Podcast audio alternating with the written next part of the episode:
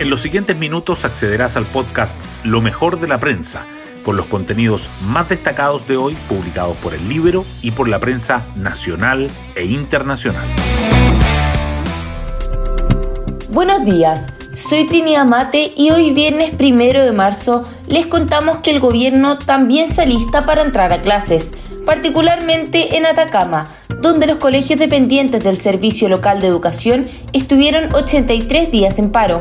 El ministro de Educación está en la zona en momentos en que la Defensoría de la Niñez da a conocer un crítico informe donde se identifica una vulneración permanente de los derechos de los escolares desde 2015. Otro tema por el que salió al pizarrón el oficialismo es por las críticas que hizo el diputado de Convergencia Social Gonzalo Winter a demócratas y amarillos, abriendo un flanco a puertas del inicio del año legislativo el que también se interpretó como un esfuerzo por reconquistar a su electorado. En la misma línea, hoy el Libro expone que a casi dos años de administración, el gabinete de Gabriel Boric pasó a inclinarse por integrantes de Apruebo Dignidad a una mayor presencia del socialismo democrático.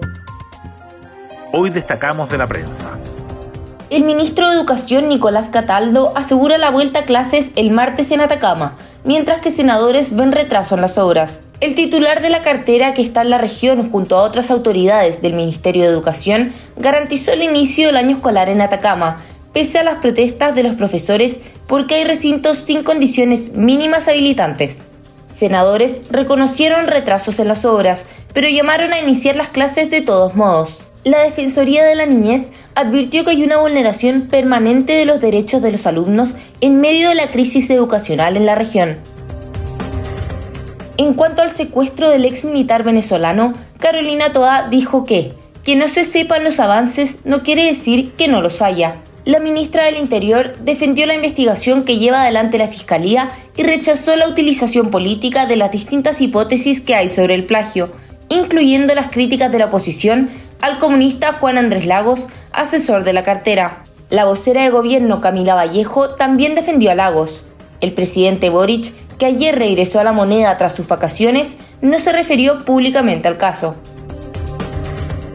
Hacienda propone subir impuestos a quienes ganan más de 3,2 millones al mes. El ministerio tuvo otra reunión con los técnicos de los partidos políticos por el pacto fiscal y presentó nuevos cambios, incluyendo elevar el impuesto personal a los cinco tramos de mayores ingresos, en vez de los cuatro previstos originalmente. También planteó un beneficio adicional en contribuciones de adultos mayores y mejoras al crédito en educación, entre otras medidas a favor de la clase media. En el Festival de Viña, los Bunkers confirmaron su popularidad en el regreso de la noche chilena. La agrupación desplegó un set contundente, acompañados por la cantautora Cancamusa en la batería y con invitados como Yapu y Kid Voodoo. Se llevaron las dos gaviotas y además ganaron en el rating con 27,8 puntos, al partido entre Colo Colo y Godoy Cruz que obtuvo 19,2.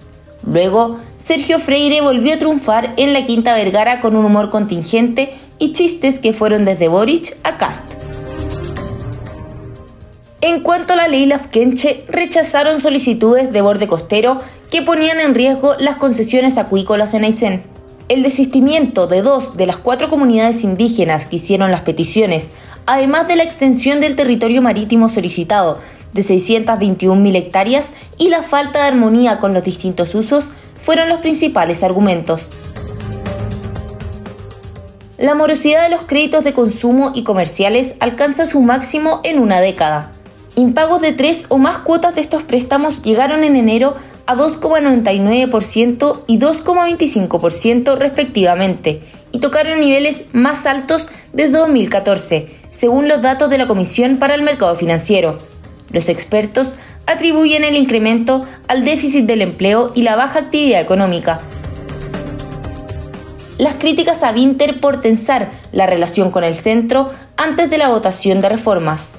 Los dichos del diputado de Convergencia Social contra amarillos y demócratas provocaron una ofensiva de los partidos a días de que comience el debate de la reforma de pensiones en el Senado. En el socialismo democrático, algunos sugieren que falla en su análisis. Colo Colo cumple con el primer objetivo y asegura pasaje para una copa. El cacique no jugó muy bien y terminó pidiendo la hora, pero el empate sin goles ante el argentino Godoy Cruz fue suficiente dada su victoria en Mendoza para avanzar a la fase 3 de la Copa Libertadores. Allí enfrentará al paraguayo trinidense. Y nos vamos con el postre del día. Alejandro Tavilo se mete entre los 8 mejores del Chile Open. El zurdo derrotó en dos sets a Tomás Barrios en el segundo duelo fraticida del torneo y avanzó a los cuartos de final. Si Tavilo y Yarri, que clasificó ayer, ganan en esta instancia, se enfrentarán en las semifinales. Bueno, eso fue todo por hoy. Yo me despido, espero que tengan un muy buen fin de semana y nos vemos el lunes de vuelta en un nuevo podcast, Lo mejor de la prensa.